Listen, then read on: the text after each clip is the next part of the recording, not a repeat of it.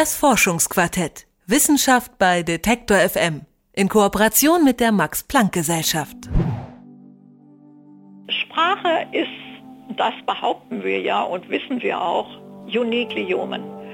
Und äh, wir wissen ja, dass nichtmenschliche Primaten sehr viel können. Aber Sprache haben sie nicht, jedenfalls nicht in dem Sinne, dass sie Elemente kombinieren können. Ich würde gerne wissen wollen, was die neurobiologische Grundlage dessen ist, vielleicht auch die genetische, die uns Menschen erlaubt, das zu tun, was die Schimpansen nicht können. Das sagt Angela Frederici, unter anderem Neuropsychologin und Vizepräsidentin der Max-Planck-Gesellschaft. Sie beschäftigt sich schon lange mit der Frage, was uns eigentlich menschlich macht und untersucht dazu, wie wir Sprache lernen. Und darum soll es auch in dieser langen Folge des Forschungsquartetts gehen. Darum, wie Menschen und Tiere lernen und was dabei im Gehirn passiert. Mein Name ist Lara-Lena Götte. Hi.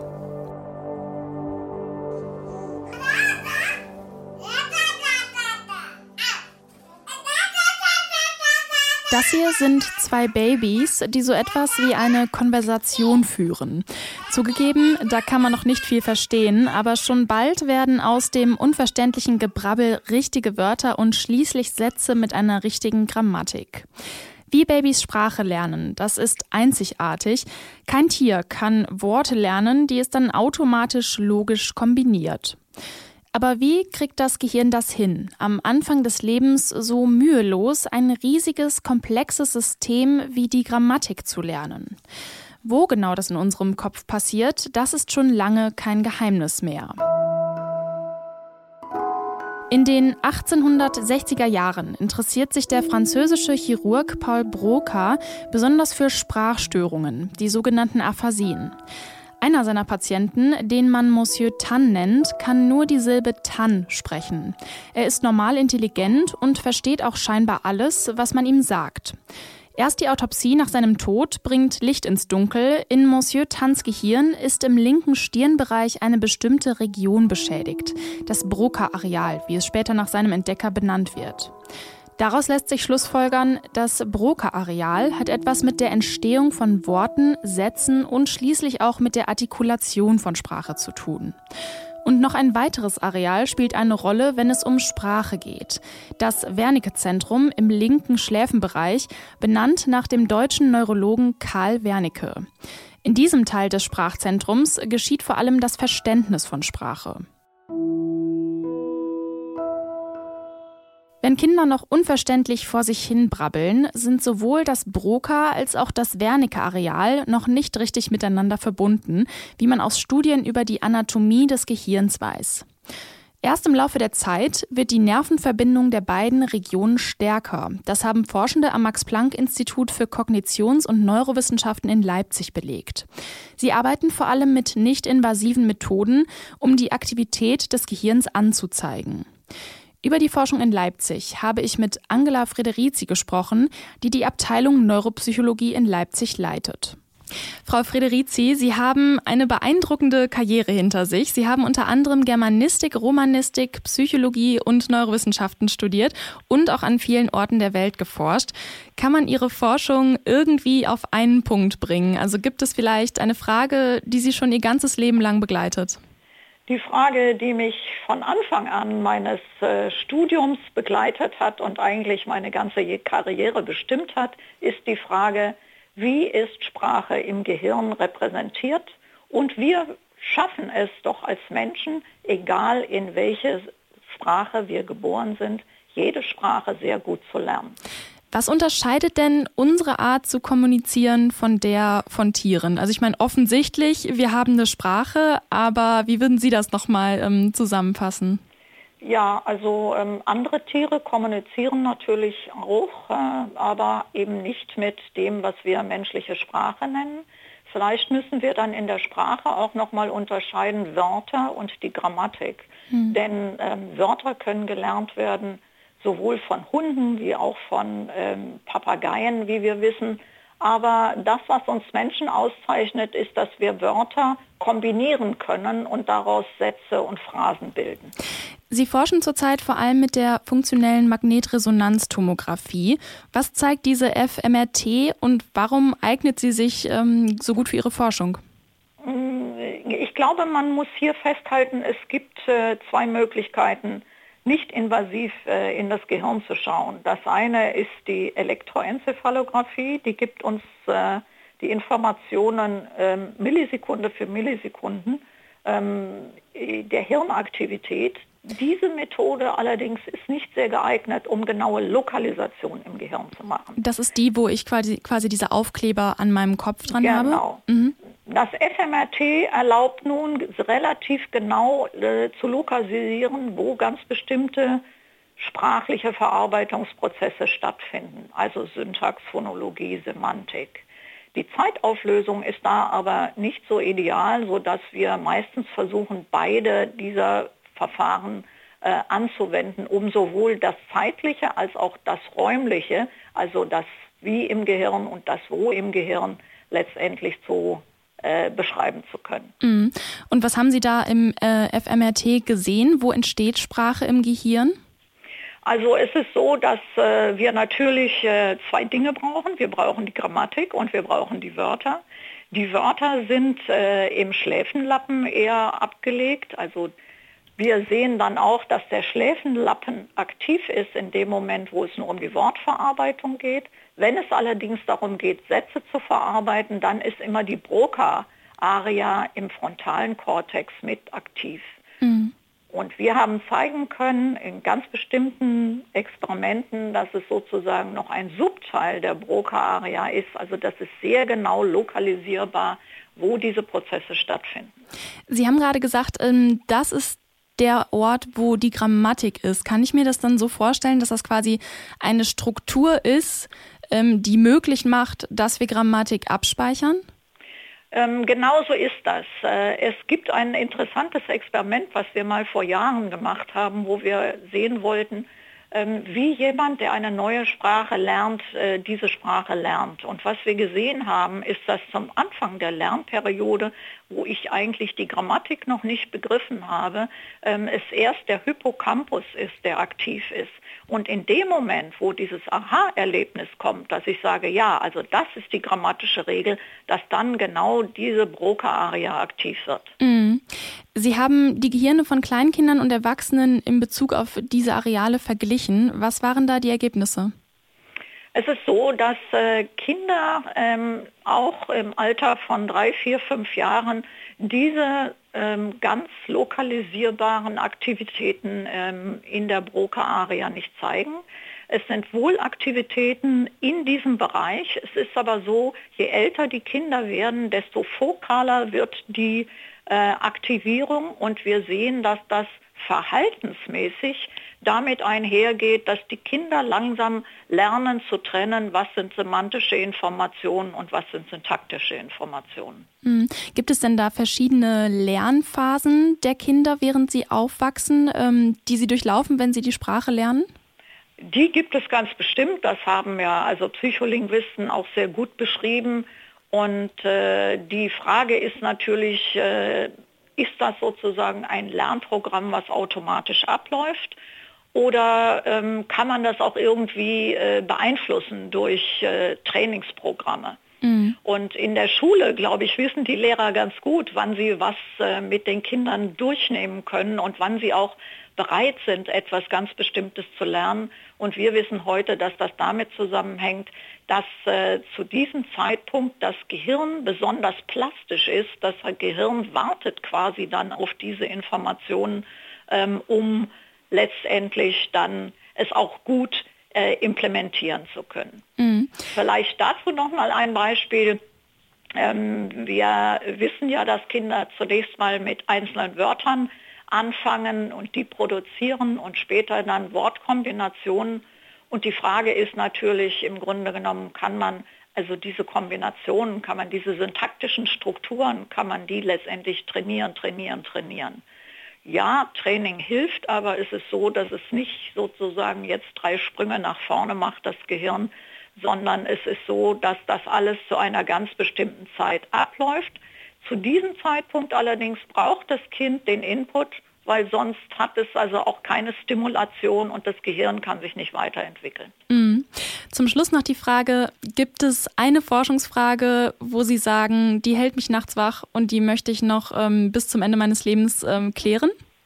Also ich glaube schon, dass die Sprache, ähm, die uns Menschen ja auch macht äh, und uns auch von anderen nichtmenschlichen Primaten unterscheidet, noch, es, es bedarf noch der, ähm, ja, wie soll ich das sagen? Also Sprache ist, das behaupten wir ja und wissen wir auch, also uniquely human, also mhm. nur der Mensch hat es. Und äh, wir wissen ja, dass nichtmenschliche Primaten sehr viel können. Also sie haben ein gutes Gedächtnis, sie haben äh, hohe soziale Interaktion, aber Sprache haben sie nicht. Jedenfalls nicht in dem Sinne, dass sie Elemente kombinieren können. Und ich mhm. glaube, ich würde gerne wissen wollen, was die neurobiologische Grundlage dessen ist, vielleicht auch die genetische, die uns Menschen erlaubt, das zu tun, was die Schimpansen nicht können. Das wär's. Einmal noch mal jung sein und zwar so jung, dass man kinderleicht eine neue Sprache lernen kann und nicht mühsam Vokabeln und Grammatikregeln pauken muss. Das Gehirn kommt hoch vernetzt auf die Welt. Lernen bedeutet, bestimmte Faserverbindungen aufzubauen und gleichzeitig andere Faserverbindungen abzubauen. Das Gehirn kann man sich also wie eine Stadt vorstellen, in der ständig neue Straßen gebaut und andere Wege dafür abgerissen werden.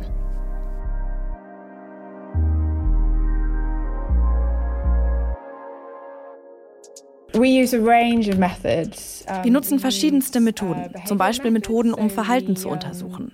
Wir schauen uns dann an, welche Art von Sprache Kinder produzieren also und auch, welche Art von Sprache sie verstehen. Wir nutzen auch neurowissenschaftliche Methoden. Zum Beispiel haben wir da Instrumente, die elektrische Impulse auf der Oberfläche des Gehirns messen. Das ist Caroline Rowland, Direktorin am Max-Planck-Institut für Psycholinguistik in Nijmegen. Zusammen mit ihrem Team nutzt sie verschiedene Methoden, um zu verstehen, wie Kinder ihre Muttersprache lernen. Sie erzählt mir, welche Methode man letztendlich nutzt, ist abhängig von der wissenschaftlichen Frage. Was jedoch fast alle Experimente in Rolands Abteilung gemein haben, sie sind kinderfreundlich. Denn Kinder sind die wichtigsten Protagonisten in Rolands Forschung. Wir gestalten alle unsere Studien so, dass sie im Grunde Spiele sind. Die Kinder kommen rein, spielen Spiele und freuen sich sehr darüber. Viele Eltern kommen zusammen mit ihren Kindern zu Caroline Rowland und fragen sich, ob die Sprachentwicklung ihres Kindes normal sei. Denn wenn das eigene Kind vielleicht nicht ganz so schnell erste Sätze lernt wie die Geschwister, ist die Sorge oft groß. Jedoch ist es so, dass Kinder ziemlich individuell sprechen und verstehen lernen. Ein paar Monate später dran sein als andere hat auch nichts mit Intelligenz zu tun, sondern mit vielen verschiedenen Faktoren. Auch wenn das Sprachenlernen individuell ist, gibt es trotzdem bestimmte Prozesse, die bei jedem gesunden Kind ablaufen. It's incredible that es ist erstaunlich, dass es Unterschiede beim Lernen von Sprache basierend auf deiner Umwelt und Kultur gibt. Tatsächlich gibt es aber auch typische Meilensteine des Lernens. Das Gehirn ist darauf gemünzt, bestimmte Fähigkeiten in etwa einem bestimmten Alter zu entwickeln. So lernen Kinder zu zeigen, sie lernen Gesten und sie lernen Worte. Dann lernen sie, sie in Sätze zu packen und dann lernen sie komplexe Grammatik. Dieser Prozess passiert immer am Anfang des Lebens, überall auf der Welt egal in welcher Sprache oder Kultur das Kind aufwächst. Aber wie lernen Kinder denn jetzt Sprache? Hören sie etwas und ahmen es dann nach? Wenn ja, wie sind sie dann in der Lage, eigenständig neue Sätze clever zu kombinieren? Die Antwort ist wie auf so viele wissenschaftliche Fragen, es ist kompliziert. Kinder lernen multimodal und quasi multisensuell, wie mir Caroline Rowland erklärt. I guess what I'm constantly surprised by ich glaube, was mich immer wieder fasziniert, ist, wie ausgeklügelt Kinder Sprache lernen und wie schnell sie das machen. Wenn wir an Sprachenlernen denken, dann geht es besonders ums Sprechen. Die meisten Leute denken daran, wie Kinder erst Wörter lernen und dann Sätze. Was Kinder tatsächlich machen, ist, dass sie Informationen aus allem ziehen. Sie achten nicht nur darauf, was du sagst, sondern auch auf deine Gesichtsausdrücke oder deine Gesten. Sie achten auch darauf, was in ihrer Umgebung ist, was sie sehen, riechen, anfassen und fühlen können. Es kommt beim Sprachenlernen also nicht nur darauf an, was man von seinen Eltern hört, sondern auch, wie man es hört, wo und welche Gesten dazu kommen. Klar, dass man hier verschiedene Methoden anwenden muss, um dem Ganzen so richtig auf den Grund zu gehen. Caroline Rowland analysiert zum Beispiel die Gespräche von Kleinkindern in großen Datenbanken. Besonders aufschlussreich sind dabei die Fehler, die Kinder machen. Paradoxerweise zeigen nämlich gerade die Fehler den Fortschritt des Gehirns an. Sagt das Kind zum Beispiel zu der Mehrzahl von Fröschen Frosche, zeigt das, das Kind hat gelernt, dass man den Plural bildet, indem man ein E anhängt. Die Regel, dass aus einem O jedoch ein Ö wird, hat das Kind zu diesem Zeitpunkt noch nicht gelernt. Eine weitere Strategie, wie ein Kind Sprache lernt, lässt sich mit schlichter Wahrscheinlichkeit und Statistik erklären. Beim sogenannten statistischen Lernen erkennt das Gehirn bestimmte Zusammenhänge, die häufig auftauchen. Ein banales Beispiel, wenn in einem Satz der Begriff Flugzeug auftaucht, ist die Wahrscheinlichkeit groß, dass das Verb fliegen ebenfalls auftaucht.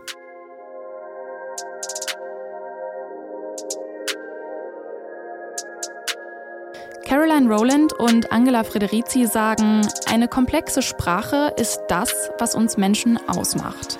Klar, Tiere haben keine Sprache, aber auch sie kommunizieren irgendwie mit ihren Artgenossen. Und zwar nicht nur instinktiv von Geburt an, sondern auch mit erlernten Lauten. Zebrafinken zum Beispiel. Am Max-Planck-Institut für Ornithologie in Seewiesen erforscht ein Forscherteam, wie Zebrafinken im Laufe ihres Lebens ihren Gesang erlernen. Und das ist tatsächlich ein bisschen so, wie Babys Sprache lernen, denn auch Zebrafinken lernen dadurch, dass sie den Gesang anderer Finken hören. Stefan Leitner ist Ornithologe in Seewiesen und arbeitet mit Kanarienvögeln und Zebrafinken. Die Fähigkeit zu singen, sozusagen könnte man sagen, ist angeboren, aber das, was er dann singt, tatsächlich muss erlernt werden. Also das Repertoire, das Tempo, die Anzahl der, der Wiederholungen und so weiter. Die Forscher wollten wissen, wie genau die Finken am Anfang ihres Lebens lernen. Dafür haben sie über einen bestimmten Zeitraum hinweg Sonogramme erstellt, also Aufnahmen der Vogelgesänge. Die Daten zu sammeln, gehen die Forscherinnen und Forscher entweder mit einem Mikrofon in die Voliere, was ziemlich mühsam ist, oder sie geben den Vögeln kleine Mikrofonrucksäcke, die den Gesang des jeweiligen Tieres aufzeichnen. Der Gesang bei Zebrafinken ist nicht angeboren, sondern erlernt. Angeboren sind hingegen Rufe, wie mir Stefan Leitner erklärt. Gesänge sind ja komplexere Strukturen, also komplexere Lautäußerungen, die auch länger andauern, zum Beispiel verschiedene Silben aneinandergereiht, durch Pausen getrennt und so, während ein Ruf immer nur ein bestimmter, wie ein Pfiff, also ein Warnruf oder so äh, ist. Aber es gibt natürlich auch Ausnahmen. Menschen lernen ihr ganzes Leben. Für den Zebrafink ist die Lernzeit begrenzt. Was er in den ersten drei Monaten seines Lebens nicht lernt, das lernt er auch später nicht. Anders ist es bei Kanarienvögeln. Sie sind saisonale Lerner. Das bedeutet, die jungen Vögel fangen im Herbst an zu singen und legen dann während der Mauser eine Pause ein. Im November lernen sie weiter, um dann im Frühjahr und Sommer so richtig loszulegen.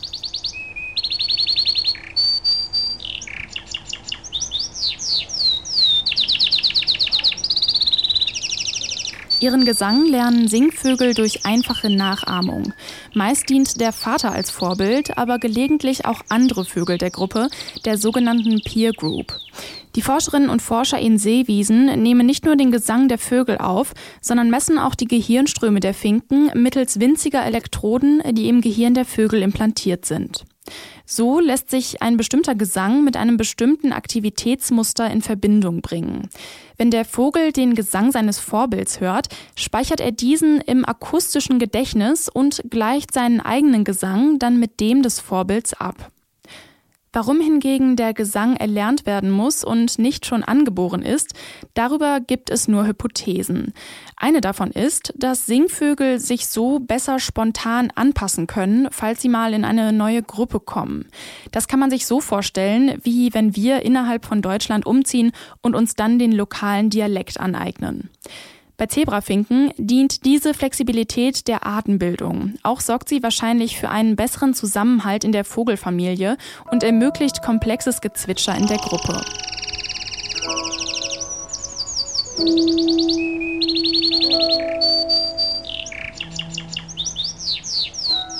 Aber warum erforscht man jetzt gerade den Zebrafinken? Die kleinen Vögel sind gute Modellorganismen, um zu verstehen, wie Tiere lernen. Singvögel gehören zu den wenigen Tieren, die so etwas wie Sprache erlernen. Andere Arten sind zum Beispiel Elefanten und Wale. Verständlich, dass man einfacher an einem kleinen Vogel forschen kann, zumal die Zebrafinken ziemlich pflegeleicht sind.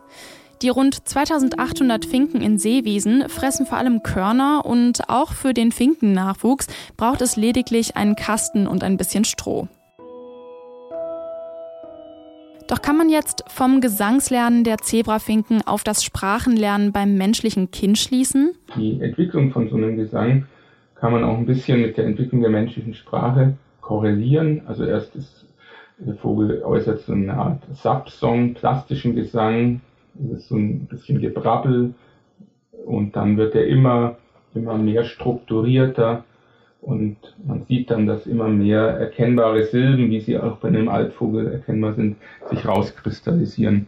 Und da kann man auch schön die zeitliche Abfolge oder die Schnelligkeit des Lernens feststellen. Im Gehirn des Vogels gibt es tatsächlich bestimmte Regionen, die mit Teilen des menschlichen Gehirns vergleichbar sind. Das caudomediale Nidopallium oder das Gesangskontrollsystem zum Beispiel. Das ist eine Ansammlung mehrerer verknüpfter Bereiche im Singvogelgehirn. In seiner Funktion ähnelt es dem Wernicke-Areal beim Menschen. Wenn der Vogel Gesang lernt, wird bei ihm außerdem das Higher Vocal Zentrum aktiviert, was mit unserem Broca-Areal vergleichbar ist. Man kennt das, wenn man eine Fremdsprache lernt. Am Anfang scheint alles wie ein Fluss eigentümlicher Worte, den man nicht versteht. In etwa so muss das auch am Anfang des Lebens sein, wenn Mama oder Papa mit einem sprechen. Und trotzdem schafft das Gehirn es irgendwie rasend schnell ein kompliziertes Sprachsystem perfekt zu lernen. Wissenschaftlerinnen und Wissenschaftler wollen verstehen, wie das so mühelos gelingt. Ich habe mit einigen von Ihnen gesprochen in dieser langen Folge des Forschungsquartetts. Danke an dieser Stelle an das Max-Planck-Institut und an euch fürs Zuhören. Mein Name ist Lara-Lena Gödde. Bis zum nächsten Mal.